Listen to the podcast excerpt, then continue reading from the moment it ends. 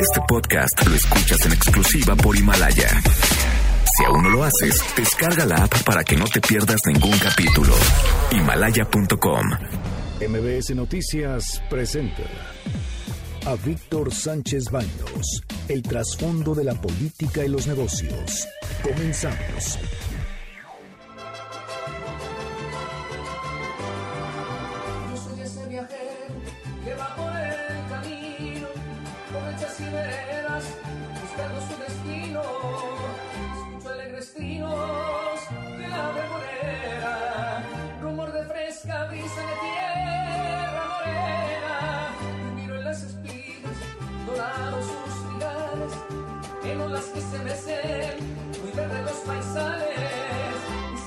¿Qué tal? ¿Cómo están?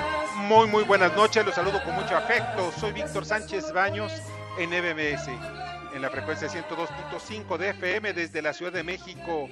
Durante una hora, acompáñame para que juntos analicemos y discutamos la información de los asuntos de poder, dinero y salud que leerás y escucharás mañana. Sintonízanos en vivo en streaming en mbsnoticias.com. Está conmigo Mario de Constanzo. ¿Cómo estás? Mario, buenas noches. ¿Me escuchas, Mario?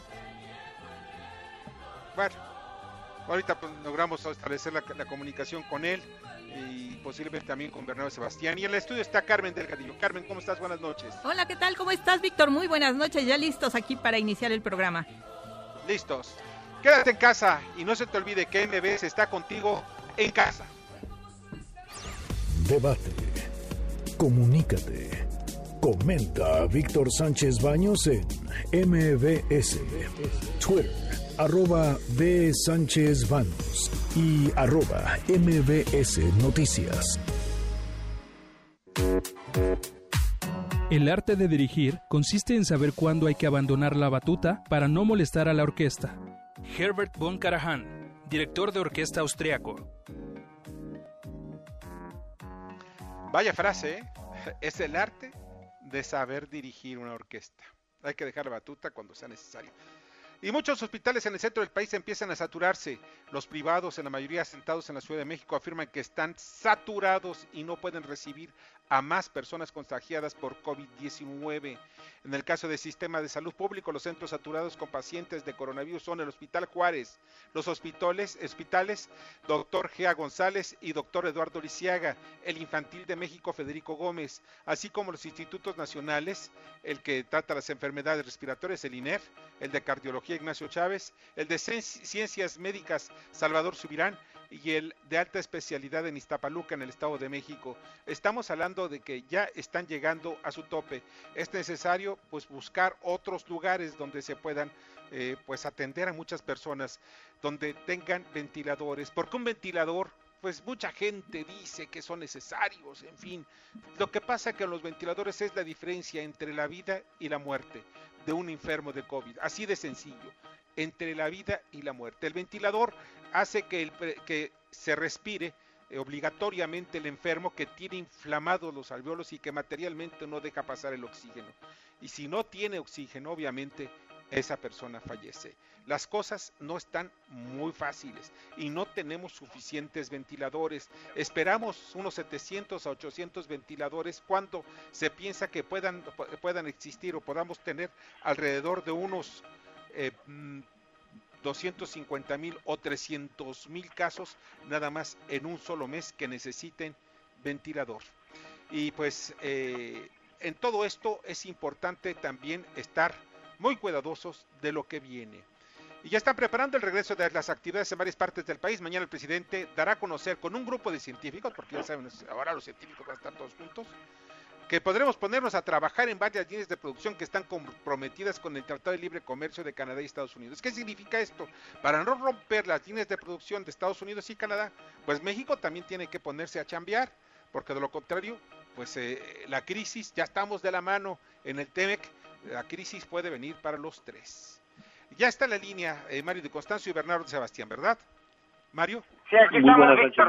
Víctor. Aquí estamos aquí, Ah, qué gusto. Y Bernardo, qué bueno. igualmente. Pues eh, bienvenidos. Y la corrupción en aduanas fue el tema de la mañanera de hoy. Escuchamos al presidente López Obrador. Vamos a reforzar aduanas. Le pedí tanto al secretario de Marina como al secretario de la Defensa reforzar todo el sistema de aduanas y cero influyentismo. Aprovecho para que se sepa, para que no le anden llamando por teléfono a Horacio, que no le anden pidiendo favores. El que hable por teléfono recomendando te va a delatar. Esa práctica está mal vista. Es que controlan las aduanas y entonces no hace falta que entre contrabando por las partes este, no vigiladas. Esa es la clave de todo, o sea, hacia dónde, hacia dónde queremos ir, pues a donde las aduanas estén limpias, materialmente en casi todo el mundo, y no me das a dejar mentir, mi querido Mario y Bernardo, pues eh, todas las aduanas en el mundo pues están así como que impregnadas de algún virus de corrupción y México no es la excepción. Pues hace poco les comentaba al presidente que era muy difícil no corromperse en las aduanas, ¿no? Pues sí, es lo que estaba diciendo precisamente eh, Abed, eh, perdón, eh, sí, Ricardo Abed, que era el, el director general de las aduanas.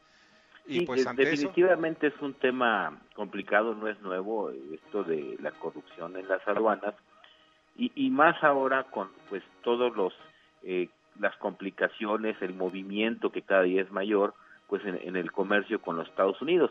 Y, y, déjame comentarte aquí algo que cobra relevancia. Eh, precisamente uno de los fideicomisos que recientemente se liquidó, pues fue el fideicomiso de las aduanas. Tú recordarás que desde hace mucho tiempo eh, se aporta un porcentaje del derecho de trámite aduanero para la modernización eh, de, precisamente de las aduanas y esto esperemos que eh, pues la orden de haber liquidado los fideicomisos o de no seguirlos operando pues no vaya a afectar aún más este tema y genere más corrupción que, es un tema verdaderamente complicado pues tú imagínate alguna persona que trabaje ahí en, las aduanas y que pues le vayan a bajar el sueldo. O sea, es, es, bien importante eh, trabajar y combatir eh, este flagelo y en esa área eh, es muy importante, pero también es muy importante dar las condiciones, o sea, los que trabajan ahí y las condiciones de modernización que permitan hacer más eficientes los procesos.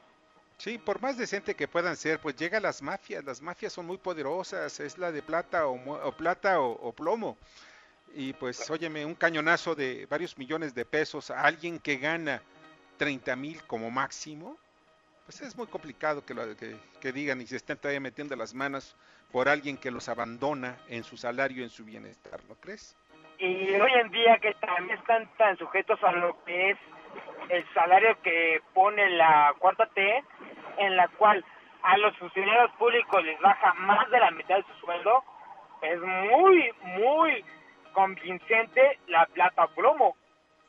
Pues sí, ese es el asunto. Peleamos en México y el mundo una guerra para salvar a miles de seres humanos. Este es el parte de guerra de México y el mundo con Alex de la Rosa. Adelante, Alex.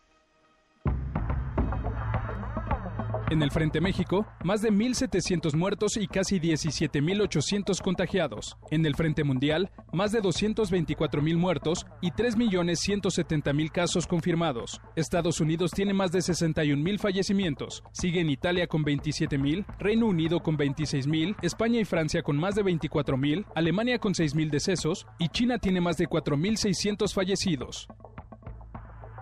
Gracias Alex, te agradezco muchísimo.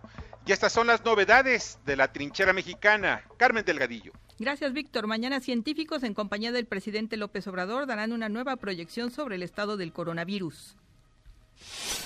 Según AMLO, 55% de la población se está quedando en casa. La mitad de los casos de COVID-19 se concentran en la Ciudad de México, Estado de México y Baja California. El vocero de salud, Hugo López Gatel, llamó a los mexicanos a donar sangre para evitar un eventual desabasto. Hospitales del Edomex se encuentran al 42% de su capacidad, 7 al máximo con pacientes de coronavirus. Víctor. Muchas gracias, Carmen. Y de una vez vamos al frente mundial. Carmen. Trump considera exigir a los pasajeros de ciertos vuelos internacionales se sometan a pruebas de virus al entrar al país. La Organización Internacional del Trabajo advirtió que casi la mitad de la población activa mundial puede perder sus ingresos. El cierre de escuelas por el coronavirus pone en peligro la alimentación de 370 millones de niños que comen en sus planteles, advirtió la UNICEF. No hay evidencia científica de que un enfermo recuperado de COVID-19 quede inmune, advierte la Organización Mundial de la Salud. El presidente Jair Bolsonaro, acorralado ante el repunte de muertos en Brasil, la vida es así, asegura. La información, Víctor. Gracias, Carmen. Y en el mundo, el mundo va más allá del COVID-19. Estas son las 10 antes de las 10. También contigo, Carmen. La economía de Estados Unidos se contrae un 4.8% en el primer trimestre de 2020, el peor dato desde 2008. La Reserva Federal mantiene sin cambios la tasa de interés y prevé una caída sin precedentes en el segundo trimestre de 2020. El líder de la Cámara de Diputados, Mario Delgado, anuncia que habrá cambios a la iniciativa para modificar el presupuesto. Mañana hay Parlamento abierto. El gigante aeronáutico Boeing anuncia el despido de 16.000 empleados en todo el mundo. IATA suspende la membresía a Interjet. La aerolínea aclara que no está impedida para seguir operando. Crecen 500% las ventas en línea en México por el confinamiento, informa la consultora Cantar. Desecha la Suprema Corte recurso de la Cámara de Diputados contra la controversia interpuesta por Banjico sobre las prestaciones al presidente de la República. HR Ratings calcula que la recuperación de la economía será hacia el tercer trimestre en Estados Unidos y Europa y un poco después en México. El presidente López Obrador informa que sembró en Palacio Nacional una ceiba, un guayacán, un maculí y un flamboyán y publicó Discurso por las Flores de Carlos Pellicer. El IMSS adelantará el pago de pensiones de mayo y los depositará a partir de mañana. Víctor. Gracias, Carmen. Te agradezco muchísimo, Carmen Delgadillo. En los mercados, Fernando Moxuma. La Bolsa Mexicana de Valores ganó 2.90%. La acción ganadora fue Azteca con 22.06%. La perdedora Grupo Mexicano de Desarrollo con 6.27%. El Dow Jones recuperó 2.21%. La mezcla mexicana de exportación se vendió en 9.34 dólares por barril, una ganancia del 28.79%. El dólar se vendió hasta en 24.42 pesos, una pérdida de 58 centavos, y el euro en 26.13 pesos. Asia inicia así sus operaciones. Nikkei gana 2.39%. Kospi avanza 0.70% y Hong Kong sube 0.28%. Muchas gracias Fernando, te agradezco muchísimo. Y miren, eh, el avión presidencial pues ya ha sido ido, llevado, traído, en fin, pero la rifa va. Y hoy también fue el tema en la mañanera, la rifa del avión presidencial. ¿Qué pasó? El avión va a la rifa, ya se están distribuyendo boletos, todavía no este, entregándose por la pandemia, pero ya se están elaborando. Se va a llevar a cabo el día 15 de septiembre. Ayer, fíjense, un empresario solidario, fraterno, que se ofreció a comprar 200 millones de pesos. Bueno, mi pregunta es, ¿saben ¿saben realmente dimensionar qué es lo que va a pasar? ¿Cuánto vamos a gastar por este esta pandemia? Dos mil millones de pesos. ¿Qué representa, mi querido Mario? Mario. ¿Cuánto representa? ¿Qué, implica esto? ¿Qué implica eh, eso al final? Efectivamente, mira, eh, lo que tú apuntas es muy cierto. No, no sabemos la magnitud, el costo directo e indirecto de, esta pandemia, ni siquiera tenemos eh, una cifra clara, por ejemplo, del costo de muchos respiradores, se ha hablado, se han dado muchas cifras, se han dado diferentes números, y, ese sería un solo ejemplo del tamaño eh, que enfrenta esto. Ya no se diga así, pues eh, lo, que implicará en materia de gastos de hospitalización, de los gastos que ha tenido que hacer el, gobierno federal. Y yo creo que ese es uno de los problemas, de los mayores problemas que estamos teniendo con el ejercicio del gasto y que tendremos a lo largo de este año. Hay pocos indicadores y hay pocas metas para poder fiscalizar y evaluar. Definitivamente los recursos derivados de la venta de la rifa eh, de la rifa del avión, que no es rifa de un avión, para que nos alcancen o para ver a qué se destinarían. Me parece que los problemas de fiscalización y de rendición de cuentas van a ser muy complicados y esto pues será una chamba de los diputados de la Comisión de Vigilancia y de la propia Auditoría Superior de la Federación, porque sigue siendo un uso de recursos públicos. Sí, así es, exactamente. Bernardo. No, ¿Sí te escucho?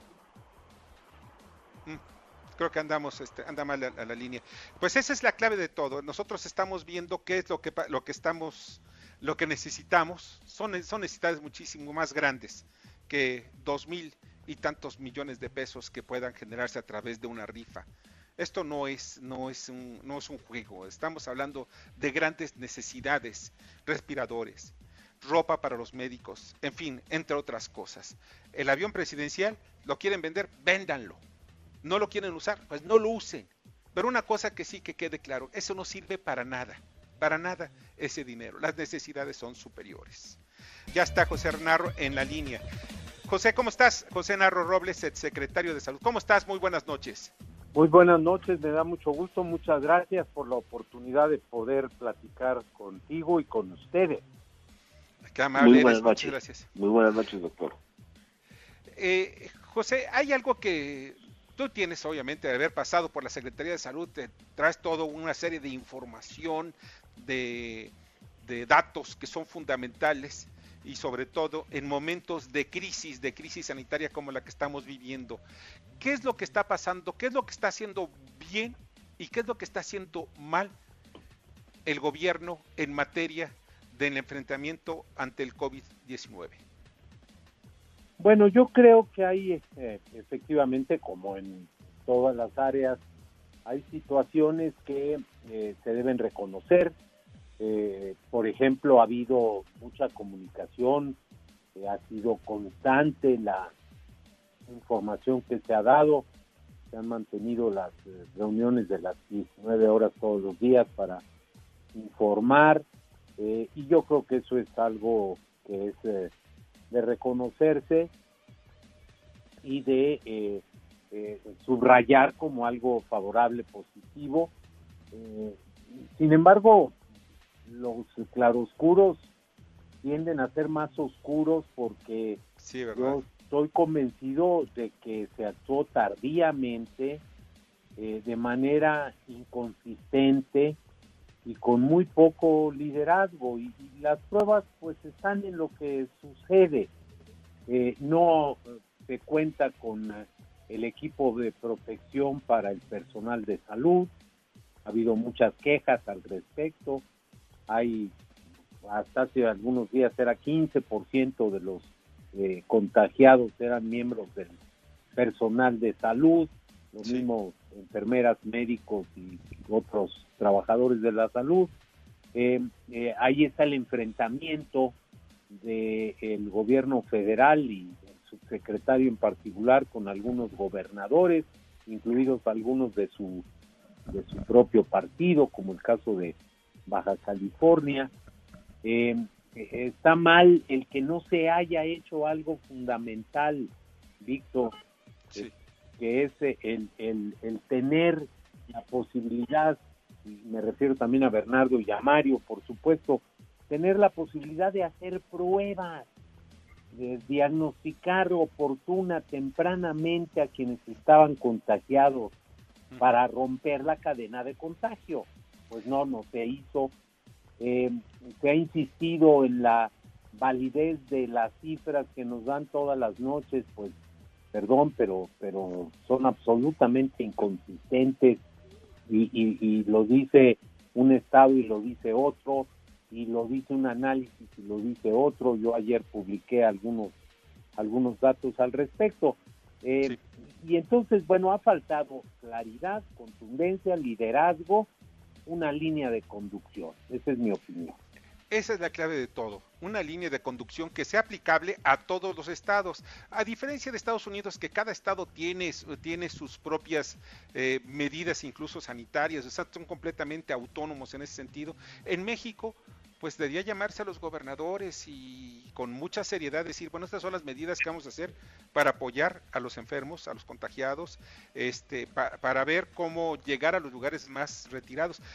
Tú como, como secretario te has de haber dado cuenta también de todas las necesidades y carencias que hay en el sector y pues el acceso a las a las eh, a las pruebas no es nada fácil. ¿Ibas a decir algo, Mario? ¿Quién? Sí, sí, yo coincido eh, pues eh, con los con los comentarios del doctor, quien es pues realmente una una autoridad en este tema y sí me gustaría pues comentar y, y, tres puntos que han sido pues característicos de quejas de la opinión pública, de reclamos y de confusión, ¿no? Eh, el primero, eh, pues sigue habiendo eh, el comentario y las quejas de las personas de esta distinción entre, pues, quién desgraciadamente falleció de por COVID y quién tiene esto llamado neumonía atípica, ¿no? Que es, sigue persistiendo. Dos, pues, el tema de las pruebas. Todo el mundo se pregunta, bueno, ¿por qué hay tanto problema para lanzar una campaña de pruebas a todos, ¿no? Para saber, eh, pues, quién puede estar ahorita en este momento contagiado y ser un foco de, contagio. Y, por último, las continuas quejas de los médicos, del personal de los hospitales, que todavía hoy no tienen los insumos necesarios en cuanto a protección para ellos, eh, eh, la más mínima o la más básica para el tratamiento de, de los enfermos. Y, y, una adicional, creo que sí, efectivamente, ha habido eh, una información eh, diaria de las autoridades, pero como que esta información no es clara. Quisiéramos tener un recetario, un librito de las acciones a seguir y en ningún lado yo, digamos, las, hemos podido ver. Eh, muy lamentables estas situaciones de que, por ejemplo, a, los, a las personas que desafortunadamente fallecen, pues prácticamente ya no la pueden ni siquiera ver sus familiares, ¿no?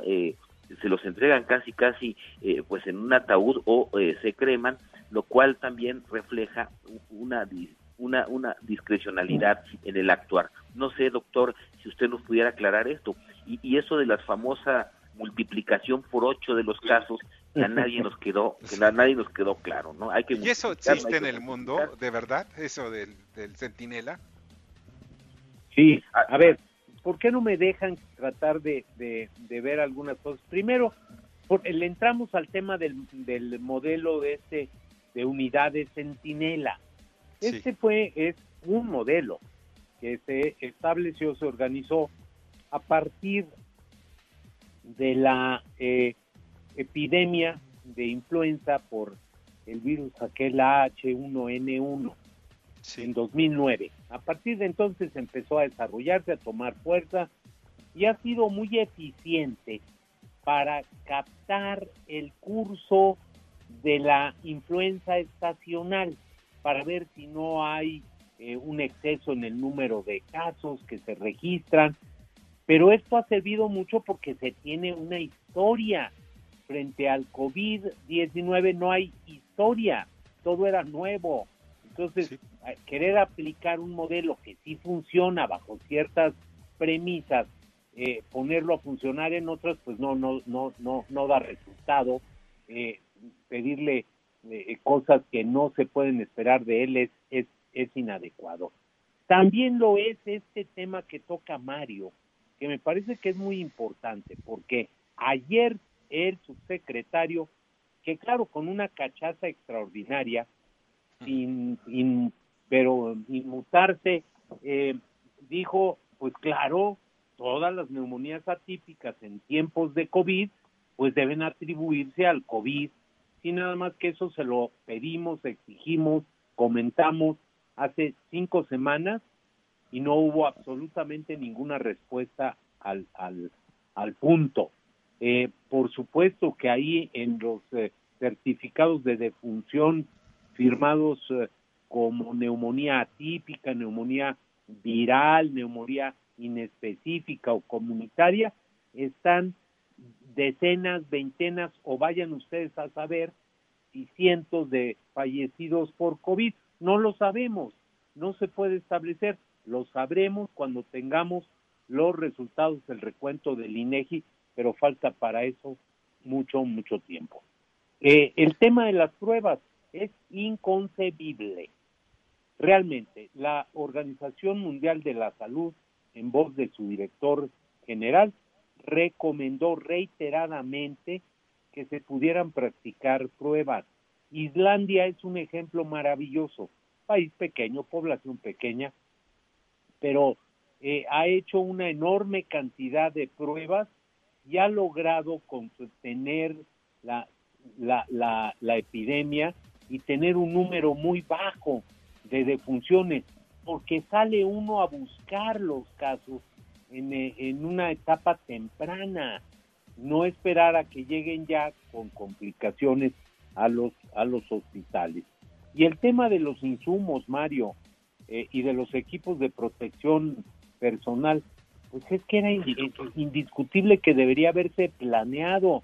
Nos dijeron que estábamos preparados y no es cierto. Hoy todavía siguen hospitales teniendo problemas de abastecimiento. Esa es la clave de todo. Todos los hospitales, todos, no tienen eh, abastecimiento suficiente. Eh, ya estamos en estos momentos rebasados. ¿Es un problema de dinero realmente o de falta de planeación? ¿Qué, es lo que pasa aquí? Porque definitivamente yo recuerdo incluso que en el sexenio de Enrique Peña Nieto, contigo en la administración de, de salud, o incluso antes en la época de Calderón con, con cuando le tocó el asunto del HN1, H1N1. A Córdoba Villalobos, al doctor a Córdoba, Villalobos, a, Pepe Córdoba también. También tenían el problema de falta de dinero, pero ahora como que queda más evidente, que son mayores las necesidades, lo entiendo, pero es más evidente ahora. Sí, mira, eh, eh, es imposible negar que en el sector de la salud las necesidades han ido eh, por delante de las posibilidades presupuestales. Hay carencias crónicas, pero también hay que decirlo, porque es verdad, que el sistema con los problemas que tenía, pero funcionaba. A ver, cada día en 2018, todavía yo fui secretario todo el año, hasta el 30 de noviembre, en 2018 cada uno de los 365 días como promedio, tuvimos que en las unidades de atención médica del, sector público se atendía a un millón, más de un millón de personas. Por supuesto que había problemas, por supuesto que había carencias, por supuesto que había quejas, por supuesto, pero mayormente funcionaba. Desaparecen de un plumazo el seguro popular y se sacan de la manga un instituto de salud para el bienestar, el INSABI, sin estar preparados. Esto es en enero. Y claro, en marzo se viene el, problema de, la pandemia, de la epidemia para nosotros, la, la onda pandémica nos llega, a finales de febrero empieza el, primer caso y entonces, bueno, pues es un problema peor. Y lo más duro de aceptar créanmelo, porque yo conozco el sector, he estado en varios momentos de mi vida profesional y lo he visto desde la parte académica, pero también en la parte práctica, en la parte de los servicios, el IMSS, perdón, el IMSS hace 18 meses era otra institución, discúlpenme, también con dificultades, también con carencias, pero lo que hemos visto ahora es francamente insólito.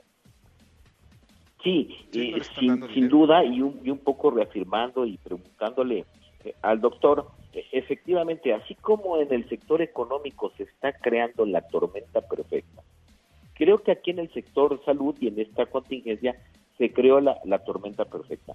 Primero, eh, pues con una política de austeridad que fue indiscriminada. Desde el año pasado hubo recortes. Ya había quejas de desabasto en medicinas, por esta nueva modalidad de contratación o de licitaciones.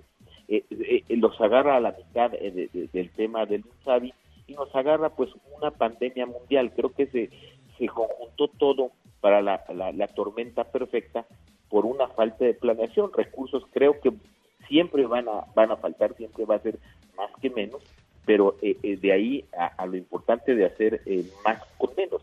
Desgraciadamente aquí pues nos agarraron con muchas variables eh, no es su mejor momento, por decirlo menos. Con los dedos en la puerta, definitivamente. Sí, sí absolutamente cierto. Oye, José, no sé si tengas oportunidad para que después podamos platicar con un poquito más de amplitud, porque son muchos temas, de verdad, y podamos estarte molestando en los próximos días eh, para que nos eh, orientes sobre cómo van las cosas y cuál es tu punto de vista, tu experimentado punto de vista como científico, como médico y como exsecretario de salud. ¿Te parece bien? Me parece muy bien y, y siempre estaré en la mejor disposición. Por supuesto, será un gusto platicar con ustedes y un día, pronto esperemos, nos podremos reunir para hacerlo presencialmente. Así es, y darnos un abrazo. José, muchísimas gracias. Gracias. Buenas noches, doctor. Buenas noches. José Naro Robles, ex secretario de Salud. Vamos con el pues, ex procurador general de la República, Ignacio Morales Lechuga. Adelante, Ignacio. La reflexión de Ignacio Morales Lechuga, ex procurador general de la República, con Víctor Sánchez Baños en MBS. Uno se pregunta, frente a las últimas acciones de carácter político que el presidente ha puesto en marcha, ¿cuál es el sentido de estas de estos pasos, de estas reformas? Yo tengo mi, mi tesis. Si por un lado se presenta la iniciativa de la reforma constitucional para que el presidente maneje en casos de emergencias, así, así de, de laxo, así de lejano el término, el presupuesto como el presidente lo decida, y por el otro lado se establece que pueda limitar derechos y garantías individuales en casos de emergencias, pues esto tiende a la concentración unipersonal del poder de dos de los poderes constitucionales establecidos, borrar de un plumazo el legislativo y asumir para ciertos efectos las funciones del legislativo y del ejecutivo el propio presidente. Esto es un ataque a la división de poderes, un ataque a la república y un ataque a la democracia. Hay que evitarlo. Hay que evitarlo porque no le hace bien al país que un solo hombre tome las decisiones tan importantes que tienen que ver con el presente y el futuro de México. Que respete la constitución maderista de sufragio efectivo no reelección y de división de poderes. Y eso lo hará mejor presidente. Todo eso para que él solo sea el gran dador. Así veo las cosas. Escuchas a Víctor Sánchez Baños. Vamos a una pausa y continuamos. Víctor Sánchez Baños en MBS Noticias. Continuamos. Ahora vamos con el dato útil. A pesar de que el home office ya era tendencia antes de la crisis del COVID-19, solo dos de cada diez empresas estaban listas para afrontar esta modalidad, según un estudio de la UNAM. Gracias que continúan con nosotros en MBS. Hace unos momentos fue informado por el equipo de la oficina del cantante Oscar Chávez que fue internado con síntomas de COVID-19. Se encuentra bajo observación médica. Más detalles se informarán oportunamente. Y pues nos comentaron que está delicado, mas no grave hasta el momento. Es un gran cantante de los años 60. Bueno, aquellos que son chaburrucos, pues podemos decir con claridad que pues incluso hasta tuvimos relación de amistad en alguna ocasión. Ahí estamos escuchando precisamente Macondo. Con el gran Oscar Chávez. Bueno, vamos a la responsabilidad social corporativa con Kimberly Safre. Adelante, Kimberly. Gracias, Víctor. Muy buena noche. Te comparto que Rocío Guerrero, directora de RS de Coppel, Lorena Guillelaris de Fundación FEMSA, Marcela Espinosa, directora de Sustentabilidad de Santander, México, Claudia Aguado, subdirectora de Soriana Fundación, y Alicia Lebrija Hirschfeld, presidenta ejecutiva de Fundación Televisa, acordaron instrumentar un fondo de donaciones que por cada peso que aporte la población, ellos dan otros tres. Los recursos serán para adquirir insumos para la protección de personal médico y enfermería de los servicios públicos de salud. Hasta aquí la responsabilidad social corporativa, Víctor. Gracias y que tengan muy buena noche. Muchas gracias, Kimberly. Te agradezco muchísimo, Kimberly Zafra. Y vamos al comentario de Grisha Retter, por favor. La reflexión de Grisha Retter, representante del Partido Demócrata en México, con Víctor Sánchez Baños en MBS encontramos con la sorpresa de que como tantos otros políticos americanos, demócratas y republicanos, el señor Joe Biden, el virtual ganador de la contienda, ha sido una vez más acusado de acoso y agresión sexual. Biden, quien tiene cierta fama de utilizar contacto físico amigable en sus interacciones con mujeres, ya había sido acusado antes sin que las pruebas lo mostraran culpable más allá de ser muy cariñoso. Sin embargo, ahora Tara Reid, quien fuera asistente de personal en las oficinas del Congreso del entonces senador en 1993, acusa que Biden la agredió sexualmente en un edificio de oficinas de Capitol Hill. La campaña presidencial de Biden negó la acusación y dada la importancia que tiene el voto de las mujeres en la próxima elección de noviembre, importantes mujeres dentro del Partido Demócrata han expresado ya su apoyo total para el ex vicepresidente, entre ellas la mismísima Hillary Clinton y Nancy Pelosi.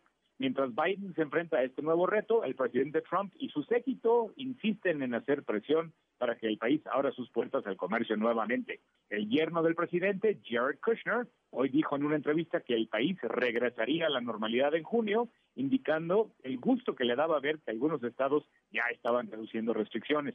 Queda claro una vez más que para los republicanos lo importante no es la salud de los ciudadanos, sino los intereses económicos. Muchas gracias y buenas noches. Escuchas a Víctor Sánchez Baños. Vamos a una pausa y continuamos. Víctor Sánchez Baños en MBS Noticias. Continuamos. Ya regresamos con el dato inútil. El 64% de los directores de finanzas en México considera mantener home office de manera permanente, informó PwC. Muchas gracias, Kimberly. Muchas gracias a ustedes que están con nosotros esta noche en MBS. Y ya está en la línea telefónica, le agradezco muchísimo a Pablo Bello, director de políticas públicas para aplicativos de mensajería privada de Facebook en América Latina. Hola Pablo, ¿cómo estás? Muy buenas noches. Hola, muy buenas noches. ¿Cómo están ustedes? Muchas gracias. Muy bien, muchas gracias. No, al contrario, gracias a ti que estás en esta noche con nosotros.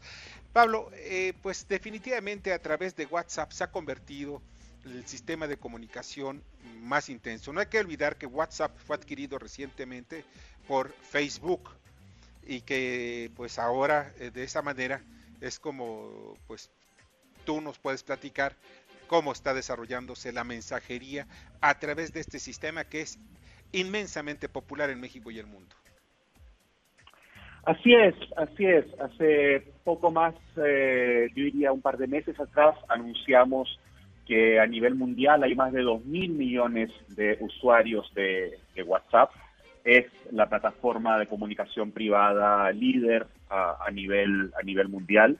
Y en América Latina, sin duda, eh, en muchos y muchos países, la cantidad de millones de latinoamericanos que hacen uso de WhatsApp diariamente es, eh, es muy, muy significativo. Y sin duda eso también significa una responsabilidad, ¿no? Y es por eso que estamos eh, empeñados en trabajar conjuntamente con diversos organismos internacionales y con los eh, gobiernos eh, y los medios de comunicación, por supuesto, en enfrentar los fenómenos de la desinformación y, por supuesto, también contribuir a enfrentar esta pandemia que nos está afectando a todos, ¿no? Claro, ¿no? Y es una manera también de, ayudar a pues hacer más pasadero, más, iba a decir pasadero, sino más eh, menos terrible el confinamiento en nuestras casas, y porque pues puedes tener contacto hasta por video con tus familiares, con tus amigos, con quien tú quieras, con tu trabajo. Todo esto nos lleva a... Sí, sí. No, justamente, y pocos hace, en estos días además, se ha ampliado de cuatro a ocho las personas que pueden tener una comunicación, una videollamada de manera simultánea a través de WhatsApp. Así que es una muy buena noticia para justamente las familias que están eh, separadas, eh, que están enfrentando el confinamiento, el tener una, una posibilidad de tener una, una videollamada hasta con ocho personas es sin duda también una contribución en este sentido. ¿Y cómo está funcionando el chat bot de Susana a distancia?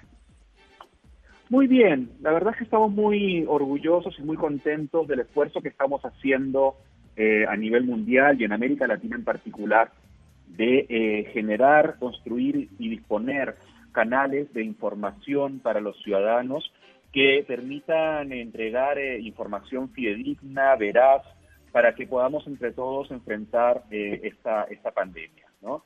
Eh, como, como, como usted bien sabe, estamos, eh, no solamente enfrentamos la enfermedad, la pandemia en sí mismo, sino que también esta infodemia, como llamó la OMS, esta cantidad de desinformación que nos rodea y que se replica a través de distintas eh, plataformas.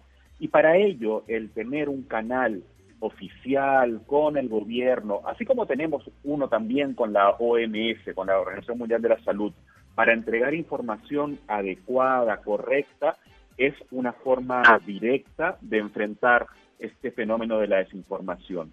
Y en particular, este chatbot de Susana a Distancia es uno de los primeros a nivel mundial que incorporó un sistema que permite a cada uno de nosotros hacer un autochequeo, ¿no? hacer una autoevaluación para saber si es que los síntomas que uno tiene eh, son de preocupación o en realidad uno puede estar tranquilo cuidándose siempre desde casa, eh, pero eh, esa, esa capacidad que podemos ofrecerle a los millones de mexicanos conjuntamente con el gobierno a través del chatbot, sin duda ayuda también a reducir la presión que existe sobre la infraestructura de salud, que es un tema sin duda muy complejo en el contexto de la pandemia en todas partes y sobre todo en América Latina. Pablo, buenas noches.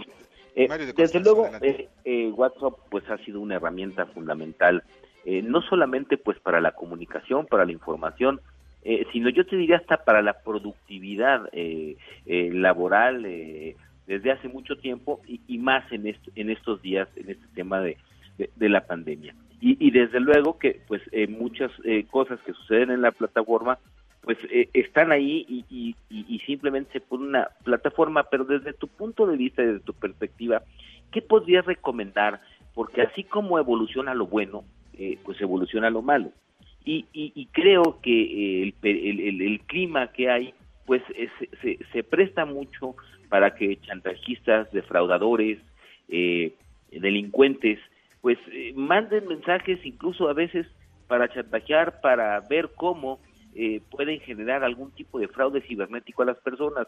Eh, una persona como tú que tiene más cerca, ahora sí que la otra parte, el otro lado, ¿qué, podría recomendar eh, pues a los usuarios que en este momento pues han de ser muchos y muy ávidos? Sin duda, eh, indudablemente la cantidad, los millones de personas que hacen uso de WhatsApp, la inmensa mayoría, el uso que le dan es, para buenas causas, ¿no? Es para estar cerca de sus familias, para contactarse con sus amigos, para estar en contacto con los compañeros de trabajo y también cada vez más en el ámbito de la pequeña empresa, para establecer vinculaciones con eh, los clientes, ¿no? En fin, hay múltiples usos de WhatsApp que son muy positivos para la sociedad. Pero también, indudablemente, hay malas personas que intentan hacer un uso indebido de, cualquier plataforma y este no es la, no es la excepción. Entonces, acá la recomendación que le hacemos a, los eh, usuarios en, en, particular es que sean muy cuidadosos, ¿no? Muy cuidadosos en varias cosas. Lo primero es, cuando vean un mensaje que no es tan fiable, que les genera alguna duda, a que parece sospechoso, lo primero es no lo reenvíe, no lo comparta y no le haga caso a lo que le están diciendo allí. Si le dice, mire usted, ingrese su número de cuenta corriente o deme su número de carnet de identificación, no lo haga, ¿no? O sea, seamos un poquito más escépticos, pongamos un poquito más de duda para evitar que justamente se haga un uso inadecuado de la plataforma. Otra cosa es, ojalá, incorporar el sistema de seguridad de dos factores que incorpora, que tiene, que dispone WhatsApp. Este es un mecanismo muy sencillo. A través de la propia aplicación, uno puede poner una segunda clave de tal manera que nadie que no conoce esa clave pueda tomar control de, eh, eventualmente, ¿no? de eh, la cuenta. Y eso también creo que es un mecanismo de seguridad eh, significativo.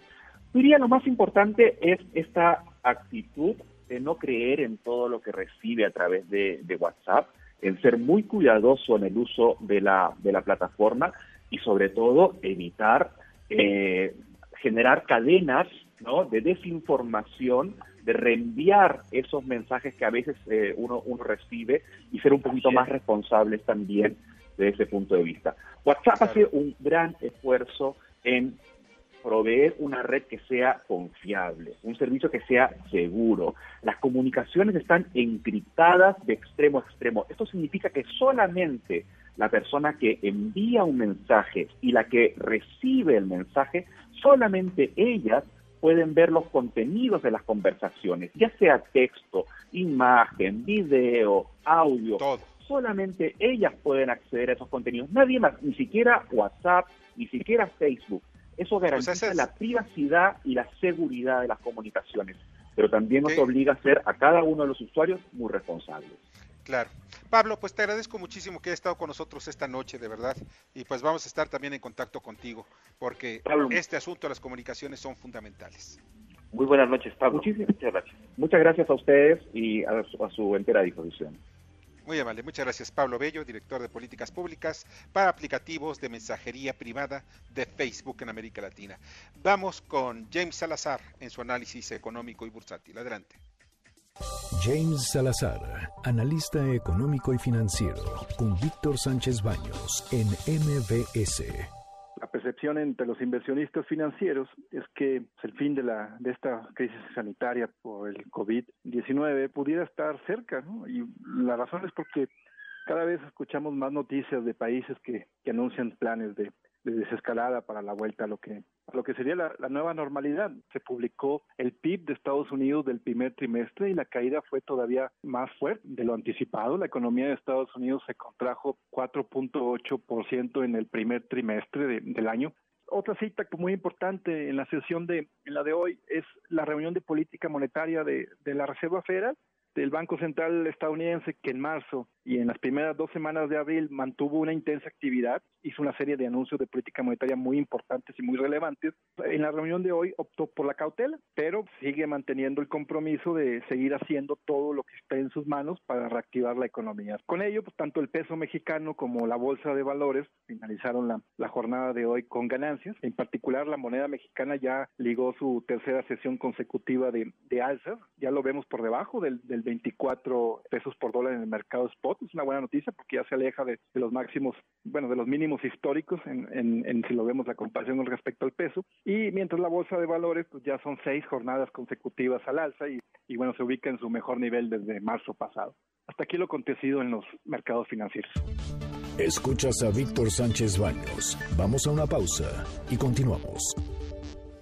Víctor Sánchez Baños en MBS Noticias. Continuamos.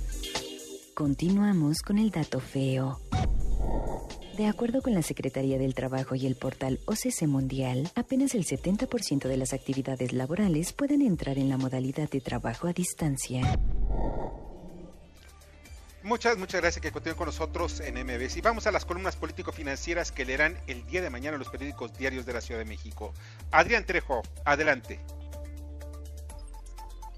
Algo debe estar pasando con la comunicación del gobierno federal que el presidente López Obrador anunció una nueva conferencia, otra más, a partir de la próxima semana, es la que se hablará de los programas sociales. Cinco horas diarias de transmisión del gobierno federal no hacen sino recordarnos lo que pasó en Venezuela con el programa Aló Presidente y lo que ha pasado también con otros estados totalitarios como son Cuba y en su momento la ex Unión de Repúblicas Socialistas Soviéticas. De este tema les platicamos mañana en La Divisa del Poder. Muchas gracias, Rogelio Varela. Muchas gracias, Víctor. Buenas noches a todos. Uno de las empresas que ha presentado resultados positivos al primer trimestre es Grupo Bimbo, lo que se ha reflejado en un alza en el precio de sus acciones del 35% de marzo a la fecha. Mañana en Corporativo en el Heraldo de México. Muchas gracias. Darío Celis. Vamos a platicar de Walmart, esta influyente cadena líder en el retail, en el autoservicios en nuestro país. Está en la mira del SAT. Pudiera ser una de las listadas en este grupo que ha hecho referencia tanto el presidente Andrés Manuel López Obrador. Vamos a platicar de este caso mañana, la columna La Cuarta Transformación del periódico El Financiero. Muchas gracias, eh, Darío. Mauricio Flores.